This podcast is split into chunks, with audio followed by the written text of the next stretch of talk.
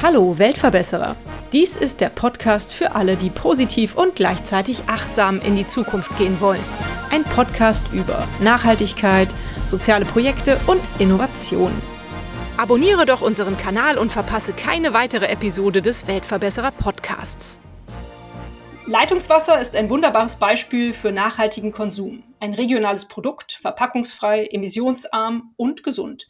Und damit ein leichter Einstieg zu einem nachhaltigeren Lebensstil für alle Menschen in Deutschland. Das ist auch die Überzeugung von A Tip Tap. Der Verein setzt sich für den Genuss von Leitungswasser ein, um Plastikmüll, CO2 und Geld zu sparen. Ich bin heute verabredet mit Alex Jaik und Svenja Weichhold. Ihr zwei, ihr habt auf eurer Homepage fünf Gründe stehen, warum man Leitungswasser konsumieren sollte. Bitte führt die doch mal auf oder gehören die schon dazu, die ich eben aufgezählt habe? Genau, wir haben uns fünf Gründe ausgedacht, weil es einfach, glaube ich, gut ist, das an der Hand abzählen zu können. Genau, ich glaube, wir fangen einfach mal an. Was ziemlich offensichtlich ist, es spart natürlich Verpackungsmüll. Wenn wir ähm, Leitungswasser trinken, keine Plastikflaschen werden produziert, müssen auch nicht weggeschmissen werden. Dann ist es natürlich äh, bei uns zu Hause immer bequem verfügbar, also 24-7. Wir können ganz viele CO2-Emissionen einsparen und zwar 1,5 mal die CO2-Emissionen, die eigentlich durch den innerdeutschen Flugverkehr ausgestoßen werden, könnten wir einsparen, wenn wir alle in Deutschland auf Leitungswasser umsteigen würden. Das ist eine ganze Menge. Da haben wir auch eine, eine Studie mal in Auftrag gegeben dazu. Und das ziemlich einfach. Dann Alex, vielleicht hilfst du mir einmal kurz. Ja, Leitungswasser ist gesund äh, und das bestkontrollierte Lebensmittel in Deutschland, weil es täglich äh, überprüft wird ähm, auf mehr als 50 Parameter. Und das kann das Flaschenwasser von sich nicht behaupten. Haben wir alle fünf Finger? Ich gerade nicht mit dem Zählen nachgekommen. Nee, wir hatten den fünften noch nicht. Es spart auch sehr viel Geld. Und zwar, ja, kriegt man für einen Euro ungefähr eine Badewanne voll Leitungswasser und jeder weiß, was man dafür im Supermarkt bekommt. Nämlich deutlich weniger. Das rechnet sich doch, wenn man das mal aufs Jahr hochrechnet für eine ganze Familie.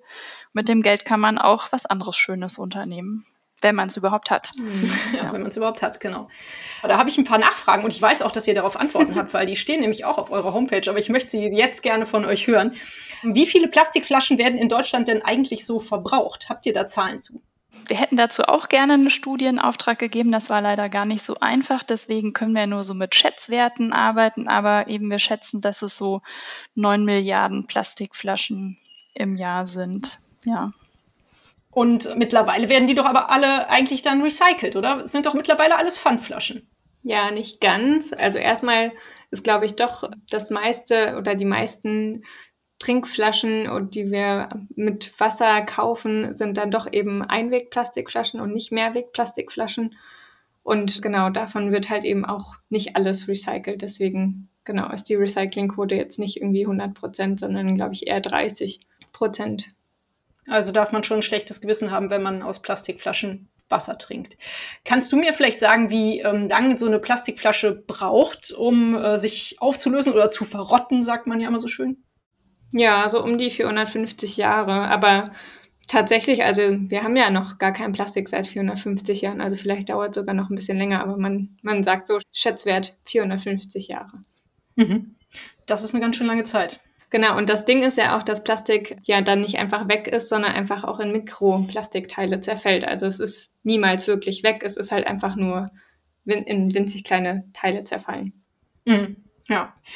Nun hast du, Alex, eben auch schon von der Kontrolle des Leitungswassers gesprochen. Und du hast gesagt, die ist sogar tatsächlich besser als die Kontrolle der Flaschenabfüllung. Ist das wirklich so? Das habe ich vorher nicht gewusst. Und, und wie genau läuft das ab? Erzähl mal bitte.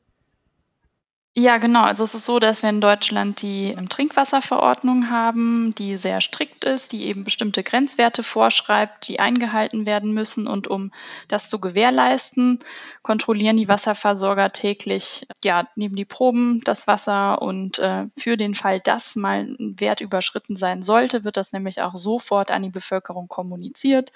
Das heißt, man kann da eben sicher sein, dass man da ein gut kontrolliertes Lebensmittel bei sich zu Hause dem Hahn entnehmen nehmen kann. Und ich gebe immer gerne das Beispiel, wenn man jetzt eine gekaufte Wasserflasche in die Hand nimmt und auf die auf das Etikett schaut, sich mal anschaut. Ähm, erstens stehen ja die Werte drin und dann oft so ein Datum, wann das Prüfdatum war und das liegt oft Jahre zurück, wann angeblich diese Werte gemessen sein sollen und das ähm, ja erstaunt die Menschen dann doch immer wieder, wenn wir das in der Bildungseinheit oder im Infostand thematisieren und macht es eigentlich sehr anschaulich, dass da Welten zwischenliegen. Und ich bin mir jetzt nicht ganz sicher, das können wir nämlich nochmal nachschauen. Ich glaube, das Mineralwasser unterliegt halt auch der Lebensmittelverordnung und die ist einfach weniger streng als die Trinkwasserverordnung. Verrückt. Das finde ich krass. Aber im Grunde genommen ist es gut und spricht ja absolut für euren Plan, dass äh, die Leute mehr Leitungswasser trinken. Also insofern ist es dann ja gut für uns, die wir das fordern. Wie sind denn so die Belastungen im Leitungswasser. Viele Leute denken ja, ich glaube, was ich so höre, wenn ich mich umhöre, ist ja, das ist irgendwie Medikamenten verunreinigt, weil da fließt ja auch unglaublich viel rein äh, an Medikamenten, was die Menschen so konsumieren. Da könnte Blei drin sein, weil das läuft ja durch Bleileitungen eventuell, vielleicht in alten Häusern oder so. Eventuell ist auch Nitrat im Leitungswasser. Da gibt's ja ganz viele Dinge, die Leute so vermuten. Was könnt ihr dazu sagen? Ja, Alex hat ja gerade auch schon die Trinkwasserverordnung angesprochen.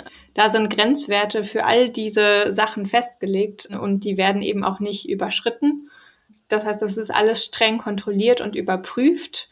Was nicht überprüft ist, ist quasi das letzte Stückchen im Haus. Also jeder Hauseigentümer oder Vermieter ist für die Leitung im Haus verantwortlich. Und wenn es dann eben ganz besonders alte Häuser sind, die vor 1973 oder 1972 ähm, gebaut wurden, da kann es noch sein, dass Bleileitungen verbaut wurden. Da ist das vielleicht ein Problem, aber also wenn man in einem Neubau wohnt, dann genau braucht man sich da echt keine Gedanken machen um Blei im Leitungswasser. Und also wenn man in einem alten Haus wohnt, ist es ja immer noch eine Möglichkeit, auch mal einen Wassertest zu machen über den Wasserversorger. Die kosten auch im Schnitt nur so 25 Euro, also das lohnt sich mal diese kleine Investition zu machen und das einfach mal zu überprüfen. Dann weiß man ja auch wirklich ganz genau, was in, in seinem Trinkwasser drin ist. Genau, und damit kann man eigentlich auch alle Sorgen gut aus dem Weg räumen, würde ich sagen. Bezüglich Blei, genau. Also denn eine umfangreiche mikrobiologische Untersuchung geht dann schon in die hunderte Euros, aber also wenn das Wasser schon mal Geruch, Geschmack und farblos aus der Leitung kommt, sind das äh, schon mal drei ähm, gute Anzeichen. Wenn eins davon nicht stimmt, dann kann man kann man anfangen, sich Sorgen zu machen. Muss ich äh, muss jetzt noch nichts heißen, aber wenn es eben Geruch, Geschmack und farblos ist, ist schon mal ein gutes Zeichen. Das so muss es nämlich laut Verordnung sein. Mhm. Als ich hier in mein kleines Häuschen gezogen bin, habe ich das tatsächlich machen lassen. Und ich glaube, ich habe nur knapp 100 Euro bezahlt. Ich habe es an ein Institut in Berlin geschickt. Und es war eine sehr umfangreiche Analyse auf jeden Fall. Und die Analyse hat mich sehr beruhigt, weil das Haus ist nämlich aus den frühen 70er Jahren. Und da hatte ich so ein bisschen das, den Verdacht nicht, dass ich hier irgendwie meinen Sohn mit irgendwelchem Bleizeug vergifte, wenn ich ihm das Wasser zu trinken gebe. ja, keine Ahnung. Man, man macht sich ja so Gedanken, vor allem als Mutter dann. Insofern äh, war ich da sehr beruhigt, als ich äh, gelesen habe nach der Analyse, dass das Wasser hier richtig gut und richtig richtig sauber ist. Empfehlt ihr denn Leuten, die das Leitungswasser so bedenkenlos zu Hause trinken wollen, irgendwie einen Filter einzubauen oder das Wasser vor dem Genuss irgendwie laufen zu lassen? Oder gibt es da irgendwelche Tipps, die ihr habt? Also ich würde sagen, laufen lassen ist eigentlich immer gar nicht so eine schlechte Sache. Also Stagnationswasser ist sicherlich nicht so toll wie frisches Wasser. Genau, ich mache das auch immer morgens einfach. Also muss man nicht den ganzen Tag machen, aber morgens, wenn es einfach irgendwie die ganze Nacht vielleicht in der Leitung stand, ist es immer ganz gut, einfach mal morgens ein bisschen frisch oder die Hand runterzuhalten und wenn es dann kalt wird, dann ist es ganz frisch. Und genau, schmeckt dann auch meistens einfach besser. Aber bei Filtern würde ich sagen, würde ich erstmal von abraten, weil das ja geprüft ist, das Wasser, dank der Trinkwasserverordnung. und im Zweifelsfall durch so Tischfilter, die dann ja auch ähm, immer sehr regelmäßig gereinigt werden müssen, auch eher dann noch Verunreinigungen eigentlich ins Wasser gelangen können. Deswegen sagen wir eigentlich so, dass die günstigste Variante und das einfachste ist eigentlich einfach das Wasser aus dem Hahn zu trinken und dann ist auch alles gut. Mhm. Genau, und zu dem Ablaufen morgens sagen wir, ähm, genau, damit man auch kein Wasser verschwendet, das kann man dann in, in der Gießkanne ähm, auffangen und damit die Pflanzen gießen. Super Idee, sehr schön. Mache ich auch ganz häufig mit anderen Spülwassern, wo ich jetzt keine Seife drin habe oder so, dass ich das tatsächlich auffange und fürs Blumengießen verwende. Oder Salatwasser. Genau, genau. richtig, ja. Nun wohne ich hier in Köln. Köln hat einen sehr hohen Kalkwassergrad oder wie man es nennt. Ja. Und äh, was haltet ihr denn von Kalkfiltermaschinen, die man sich ins Haus einbauen lässt? Ist das äh, was, was dem Trinkwasser abkömmlich ist oder ist das gut? Oder also was haltet ihr davon? Also ich würde sagen, das ist vor allem eine Geschmacksfrage. Also gesundheitlich ist es überhaupt kein Problem, denn Kalk ist ja letztlich nur eine Calcium-Magnesium-Verbindung, die eher gut äh, für den Körper ist. Ähm, ich kann aber verstehen, wenn man jetzt ja zum Teekochen lieber ein weiches Wasser verwenden möchte oder wenn man seine Geräte schützen möchte. Ähm, also ich habe eine Freundin, die in Düsseldorf wohnt und die klagt äh, regelmäßig drüber, dass ihre Waschmaschine total verkalkt ist und äh, glaube ich sogar auch schon einmal kaputt gegangen ist. Also da macht es vielleicht dann im Bad tatsächlich Sinn, das äh, zum, zur Geräteschonung einzubauen, aber jetzt so für den sonstigen Hausgebrauch ja, spricht da nichts gegen und eigentlich äh, verstärkt es im Fall vom Kaffee eigentlich eher noch den Geschmack, wenn es ein hartes Wasser ist. Ah, okay, deswegen schmeckt mir der Kaffee im Urlaub auch immer besser als zu Hause. Ah, gut, jetzt habe ich eine Lösung für dieses Problem. So, jetzt habe ich euch ungefähr äh, gefühlt 100 Fragen zum Thema Leitungswasser gestellt und dabei wollte ich ja eigentlich auch mit euch über euren Verein sprechen. Da legen wir jetzt mal los. Wie seid ihr denn eigentlich gegründet worden? Wie ist TipTap entstanden? Gerne, Alex. Ja, also TipTap ist seit äh, jetzt zehn Jahren ein eingetragener Verein, aber ähm, die Initiative hat sich schon noch ein bisschen früher gegründet. Und zwar waren das ja junge Menschen, ich glaube noch keine 30 Jahre alt, die äh, ja was bewegen wollten und zwar lokal vor Ort mit, mit wenig Mitteln, die alle gereist waren und im Ausland erlebt hatten, dass ja Trinkbrunnen und Trinkwasser im öffentlichen Raum ähm, ja eine Selbstverständlichkeit sind, nur in Deutschland leider nicht und eben dagegen was tun wollten. Die haben dann ähm, Mittel beantragt über Jugend in Aktion hieß das und ja, konnten sich dann tatsächlich einen Trinkbrunnen fördern lassen. Der steht auch äh, heute heute noch in Kreuzberg, genau den sogenannten Kiezbrunnen und haben dann einen Stein mit ins Rollen gebracht, der ja immer weiter an Fahrt aufgenommen hat, denn ja, das Thema Trinkbrunnen ist in Berlin jetzt äh, ziemlich groß geworden. Ob das jetzt nun in Tip-Tap liegt, ist ähm, ja Wissen wir nicht, aber auf jeden Fall, ja, werden da jetzt ja in jedem Bezirk Brunnen gebaut. Und Berlin hat ja die meisten Trinkbrunnen in ganz Deutschland und da ist auf jeden Fall was passiert die letzten zehn Jahre. Mhm. Aber nun seid ihr ein Verein, der nicht nur in Berlin ansässig ist, sondern mittlerweile in ganz Deutschland agiert. Wie sieht es denn in anderen deutschen Städten mit Trinkbrunnen aus?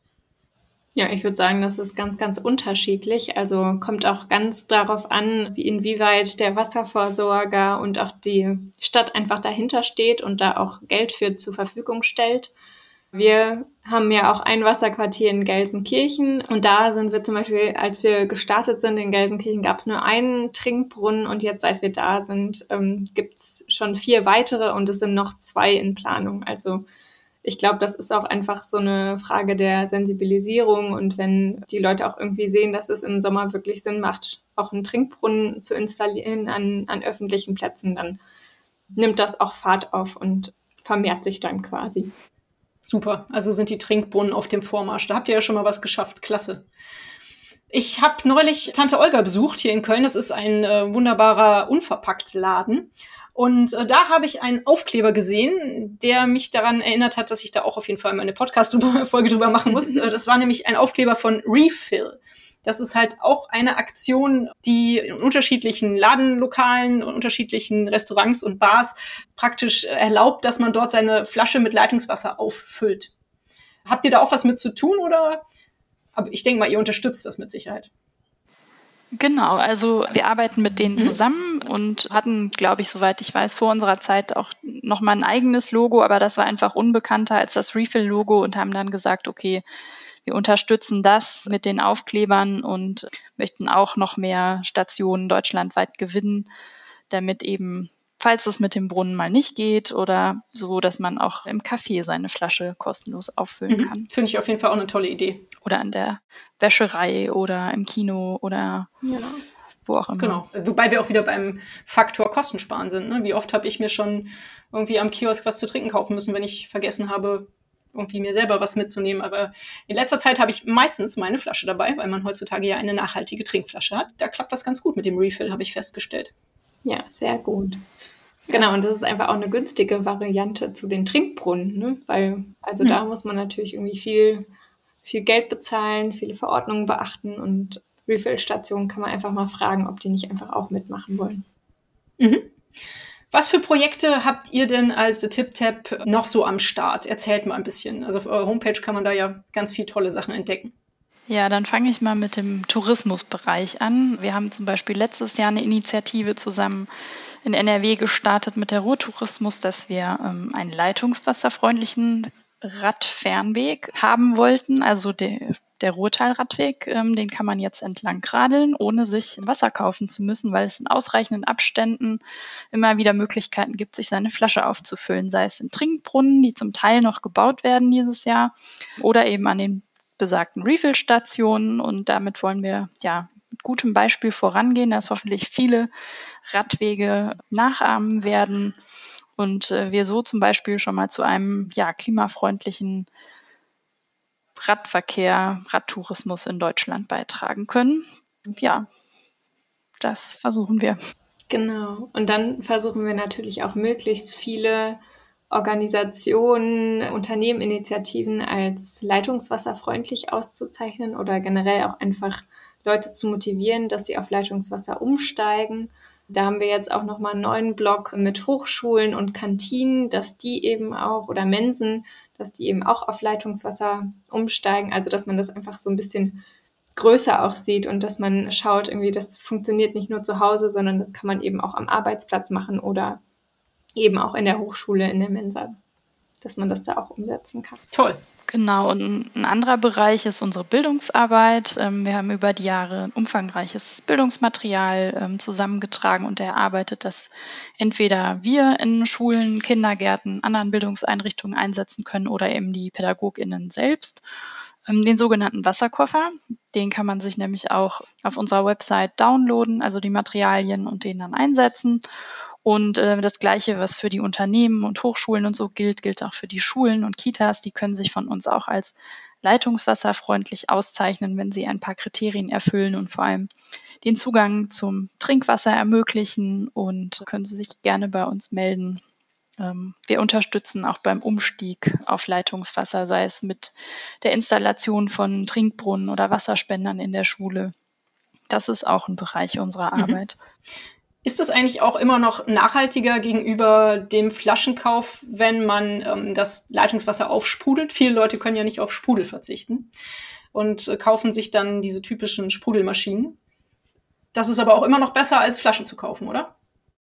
Ja, also klar schmälert das ein bisschen die, die CO2-Bilanz, aber da wird ja immer noch weitaus weniger transportiert. Also wenn vielleicht alle paar Wochen mal so eine Kartusche gekauft wird, ist kein Vergleich zu den einzelnen Flaschen, die sonst hin und her gefahren werden müssen. Apropos Transport, da spart man sich auch viel Muskelkraft, die man sonst immer eingesetzt hat, um dicke Wasserkästen zu tragen. Ja, deswegen lautet unser Motto ja auch: uh, Imagine you could save the world by being cheap and lazy. Sehr cooles Motto. das gefällt mir. Sind wir mit den Projekten schon durch oder gab es noch schöne Projekte, die ihr vorstellen wolltet? Also wir haben jetzt noch einen neuen Bereich Gesundheit, wo wir auch eben über ja, medizinisches Fachpersonal, Ärzte, Ärztinnen das Thema noch weiter vorantreiben wollen und eben auch gucken wollen, wie Arztpraxen auf Leitungswasser umsteigen können und wie das Thema gesundheitlich noch weiter aufbereitet werden kann. Genau, da sind wir aber noch ziemlich am Anfang. Mhm. Aber das finde ich eine tolle Idee, weil dann hat das auch eine, glaube ich, eine große Glaubwürdigkeit, wenn Ärzte sowas sogar sagen. Ne? Dann denken die Leute so, ah, die müssen ja wissen, dass das gesund und also dass das nicht ungesund ist, sowas zu trinken. Ich glaube, das ist, hat bestimmt eine gute Wirkung, kann ich mir vorstellen. Wie ist allgemein so das Feedback auf, auf eure Idee? Also ihr habt ja schon erzählt, dass viele neue Trinkbrunnen gebaut werden, dass viele Leute sich anschließen an die Initiative Refill. Also es hört sich ja nach einem ganz guten Feedback an, oder? Ja, also meistens ist es positiv. Ähm, eher selten hat man mal Zweifler, Nörgler oder ja, Menschen, die sehr skeptisch sind am Infostand. Aber ja, die meisten sind wirklich begeistert, dass man sich das Leben einfach ein Stück leichter machen kann. Wenn ich mal kurz, ich weiß, das ist ein bisschen fies, wenn ich mal kurz ein Horrorszenario ausmalen darf, weil ich habe auch schon so ein paar Science-Fiction-Bücher gelesen und es gibt ja diese Geschichten so, ja, dann wird das Wasser irgendwie verunreinigt von irgendwelchen Bösewichten oder irgendwelchen Umweltkatastrophen. Und im Grunde genommen sind dann ja alle Leute Hops, die das Leitungswasser trinken. Die, die aber die Flaschen getrunken haben, haben überlebt. Was sagt ihr dazu? Also ich würde sagen, also generell muss man, glaube ich, erstmal irgendwie auch gucken, wir leben ja alle in dem gleichen Wasserkreislauf. Also die Frage ist dann, wo wurde dann irgendwas verunreinigt? Wir trinken ja eigentlich doch auch alle das, dasselbe Wasser, auch wenn das eine vielleicht ein bisschen weiter her transportiert wurde. Aber es gibt ja eben ja auch regionales Flaschenwasser. Also ich glaube, dass das ist jetzt keine große Gefahr. Genau, vielleicht dem zu entgegnen, dass Flaschenwasser wird teilweise aus den gleichen Quellen abgezapft wie das Trinkwasser, nur dass dann eben schön noch ein Etikett draufgeklebt wird, ein Preisschild dran gehängt wird und das als was Besseres verkauft wird. Ähm, also klar. Ein fieses Science-Fiction-Szenario, was eine wir nicht weiter behandeln müssen. Frage, ähm, ja.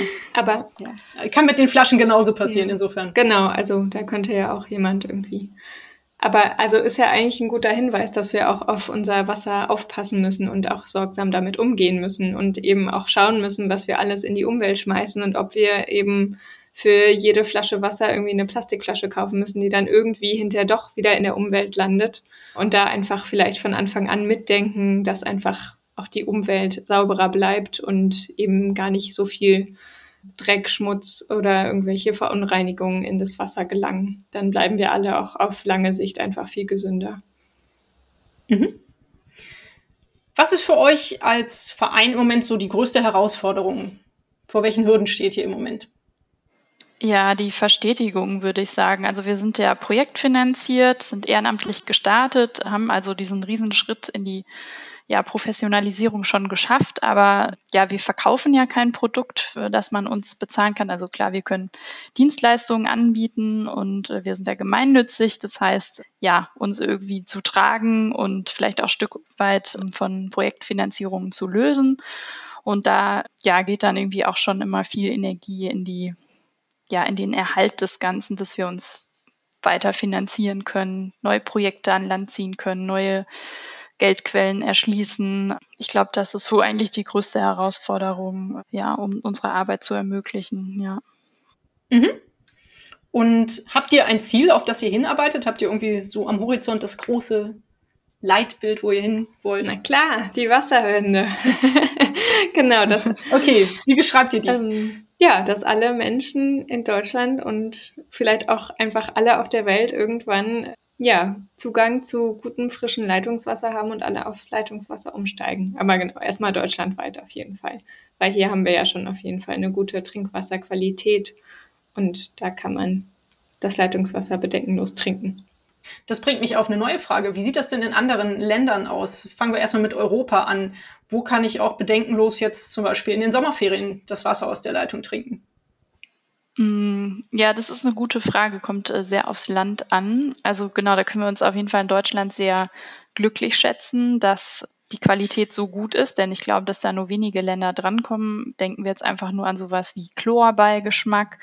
Das fängt schon in Belgien an. Ich glaube, Spanien ist da ja auch gut dabei. Vielleicht auch Italien, denn die Italiener sind ja uns noch ein Stück weit voraus im Flaschenwasser trinken leider. Jetzt gibt's ja auch die neue EU-Trinkwasserrichtlinie, die noch mal ein paar mehr Parameter ähm, von den Wasserversorgern fordert, dass die ja überprüft werden. Das wird sicher noch mal den Standard in einigen Ländern heben. Ich glaube, da also da würde ich mich im Einzelfall informieren, so wie das ist. Genau, die Trinkwasserverordnung ist eben eine speziell deutsche Erfindung. Ich meine, Deutschland ist ja bekannt für Verordnungen und Gesetze. Das ja, ist jetzt schwer pauschal zu beantworten. Aber also mhm. es gibt schon noch einige Länder, wo man das auch gut trinken kann, auf jeden Fall. Ich glaube, es schadet nie, auch einfach eine Trinkflasche dabei zu haben und dann vielleicht mal nachzufragen. Ja, auf jeden Fall. Und sich dann, was du sagst, zu erkundigen vor Ort. Ne? Ich frage meine Interviewgäste immer nach einer ähm, besonders schönen Erinnerung, die sie haben an ihr Projekt, über das wir reden. Habt ihr eine schöne Geschichte, die ihr mit uns teilen könnt? Gerne auch zwei. Ich glaube, die, die letzte, also richtig schöne Erinnerung war, ähm, oder hatten wir auch oft in, in Gesprächen untereinander, ist, äh, wir waren letztes Jahr auf der Buga, auf der Bundesgartenschau in Erfurt. Und wir sind ja eben so ein sehr bundesweit verteilter, aufgesplitteter Verein und sehen uns zum Teil auch nur digital, so wie wir uns jetzt sehen. Und da sind wir halt eben alle auch mal so zusammengekommen, haben alle zusammen ja mit diesem Leitungswasser-Enthusiasmus an, an einem Stand gestanden. Und ja, das habe ich so ganz positiv in Erinnerung, dass man irgendwie gesehen hat, wir sind doch irgendwie einige und ja, wenn man irgendwie auch so zusammen ist, dann, dann bringt man doch auch viel voran und kann auch irgendwie so diese Stimme oder diese Begeisterung ähm, auch für, für Leitungswasser gut ja, weitertragen. Ja, generell einfach gemeinsam in Aktion zu sein, also eben Wissen zu vermitteln, am Infostand zu stehen, mit den Menschen ins Gespräch zu kommen. Also so der Austausch ist eigentlich immer das Schöne. Also nicht die Büroarbeit, nicht die Hintergrundarbeit, sondern die, die eigentlichen Aktionen draußen, die machen immer am meisten Spaß so. Ich finde ja immer, das ist dann auch dieses, dieses Feedback, was einen irgendwie so, ich sage mal, bei der Stange hält. Also das macht einen irgendwie glücklich und man weiß, wofür man arbeitet. Ja. Sehr schön. Was kann man denn tun, wenn man von eurer Idee begeistert ist, so wie ich es bin, was man vielleicht im Interview schon gemerkt hat? Was kann man tun, um euch zu helfen? Wo findet man euch überhaupt überall? Vielleicht könnt ihr uns da mal ein paar Hinweise geben. Ja, also bei uns kann man sich auch sehr gerne immer äh, ehrenamtlich engagieren und uns unterstützen. Also auf jeglicher Hinsicht, sei es äh, bei Aktionsständen einfach dabei sein, auch ein bisschen fürs Leitungswasser werben oder sich ein paar Flyer abholen und vielleicht auch mal verteilen irgendwo an Stellen, wo man denkt, dass das gut ankommt oder noch mehr Leute erreicht. Ja, auch bei unserer internen Mitarbeit. Genau, wir haben auch immer mal wieder Praktikumstellen ausgeschrieben. Also genau, ganz, ganz Vereinsmitglied genau, werden, Vereinsmitglied ähm, im Freundes- und Bekanntenkreis Werbung fürs Leitungswasser machen, vielleicht mal in, den, in der Schule vom Kind oder in der Kita nachfragen, was da getrunken wird am Arbeitsplatz mal äh, kritisch hingucken, ähm, ob in den Besprechungen wirklich Flaschenwasser auf dem Tisch stehen muss oder ob man nicht ein paar Karaffen anschaffen kann, die man dann mit Leitungswasser befüllt. Also gibt sehr viele Möglichkeiten, sich zu engagieren. Ja. Bitte nennt uns doch schon mal eure Homepage. Ich werde die auch in den Show Notes verlinken, die man hier unter diesem Podcast äh, findet, wenn man runterscrollt. Aber sagt doch mal, wo kommt man zu euch? Ja, eigentlich ganz einfach unter äh, tiptap.org. Das ist unsere Webseite. Genau. Und die Bildungssachen unter wasserkoffer.org. Sehr gut. Und dort findet man auch euer Maskottchen, Tropfi. Genau, in ganz, sicher, ganz ja. verschiedenen Formen und Aufgaben. Ja. So, ich hoffe, ich habe die Leute jetzt neugierig genug gemacht, dass sie auf die Homepage gehen. Sehr gut. Was mir noch einfiel, dass in den meisten Redaktionen, in denen ich bisher so gearbeitet habe als Journalist, gibt es diese Wasserspender. Diese riesen Tonnen, und wo man dann draufdrückt, kaltes Wasser, äh, Temperatur normal oder mit Sprudel. Also das ist leider sehr weit verbreitet. Ich kann auch noch mal ein paar Flyer, glaube ich, in den Redaktionen verteilen, in denen ich so arbeite. Also ist das ein leitungsgebundener Spender oder so eine Galone, die da. Nee, so eine Galone, diese ah, blauen ja. Tonnen oder diese, mhm. diese durchsichtigen Tonnen, die es da gibt. Ja, lecker. Da steht das Wasser dann schon. Wer weiß nicht, wie lange drin und ja. Okay. Ja, vielleicht einfach mal anregen, dass man das austauscht gegen einen leitungsgebundenen Spender. Dann. Ja, gute Idee. Sehr schön. Haltet ihr euch denn für Weltverbesserer mit eurer Idee von TipTap? Ich finde, das ist, das ist irgendwie eine schwierige Frage, das so zu beantworten. Also wir versuchen natürlich irgendwie damit was besser zu machen. Also in unserem Sinne ist es natürlich eine gute Sache, Leitungswasser zu trinken. Und wir geben dafür ja auch ganz viele Gründe, warum das besser ist, als Flaschenwasser zu kaufen. Und genau in dem Sinne würde ich sagen, macht es schon vielleicht die Welt ein bisschen besser, wenn man einfach auf Leitungswasser umsteigt. Mit Sicherheit. Ich sehe das so. Wisst ihr eigentlich, zu wie viel Prozent die Welt aus Wasser besteht? Also mit Wasser bedeckt ist oder auch im Erdinneren. es gab da immer so eine Zahl, die habe ich, ich habe es leider vergessen, aber ich habe es meinem Sohn irgendwann mal erzählt. Ich fand es sehr beeindruckend auf jeden Fall. Das waren doch 70 Prozent, oder? Und dann muss man nochmal nach Süß- und Salzwasser und verfügbarem Süßwasser unterscheiden. Genau. Ja, also richtig. genau, 97 Prozent genau. sind, glaube ich, Salzwasser, 3 Prozent sind Süßwasser und davon sind nur, ich glaube, zwischen 0,1 und 0,5 Prozent wirklich zugänglich. Also das Wasser, was wir auch wirklich nutzen können. Also ja, das, was wir dann wirklich haben, ist sehr wenig. Ich fand diese Zahl immer unglaublich beeindruckend. Ich habe es gerade nochmal nachgeschaut. 71 Prozent der Welt oder der Erde ist mit Wasser bedeckt. Also eigentlich sind wir echt ein sehr nasser Planet und das ist sehr wichtig für uns alle. Und auch nasse Lebewesen, weil wir ja zu mehr als zu auf jeden Fall 70 Prozent äh, aus Wasser bestehen. Ja. Das ist also schon ein sehr, sehr wichtiger Stoff für uns alle. Ja, das vielleicht noch mal so am Ende des Gesprächs. Was müsste denn eurer Ansicht nach außer dass eure Vision vielleicht irgendwann Realität wird mit der Wasserwende, alles passieren, damit die Welt ein bisschen besser wird. Wenn ihr euch, sagen wir mal, drei Sachen wünschen dürftet, wofür würdet ihr euch entscheiden? Mm, also ich würde es ein bisschen abstrakter halten und sagen, manchmal ist weniger mehr. Also ja, manchmal ist es besser, was nicht zu tun, als es zu tun. Und das ja, macht den größeren Unterschied. Ich lasse es so offen. Wow, das ist ja schon fast philosophisch, aber gefällt mir. Ja. Ja, ich würde vielleicht auch sogar in so eine Richtung gehen und irgendwie sagen, Achtsamkeit, irgendwie, das ist zwar jetzt auch gerade so ein äh, Trendbegriff, den viele nehmen, aber ähm, ja, einfach so ein bisschen um sich herum schauen und auch sich den Konsequenzen des, des Handels so ein bisschen bewusst zu werden. Ohne sich die ganze Zeit immer zu geißeln oder zu sagen, oh, das darf ich nicht, aber einfach genau mit einem gesunden Maß zu schauen, was für Auswirkungen äh, das persönliche und individuelle Handeln auch hat. Ja, dann komme ich zu meiner letzten Frage. Und zwar geht die immer nach einem Buchtipp. Habt ihr einen wunderschönen Buchtipp für unsere Hörerinnen? Die Bücher sind erhältlich bei booklooker.de, dem Marktplatz für Bücher. Ja, also der hängt mit, mit meiner Antwort zu der letzten Frage zusammen. Und zwar finde ich das Buch da sehr inspirierend. Das heißt nämlich, das Beste, was wir tun können, ist nichts.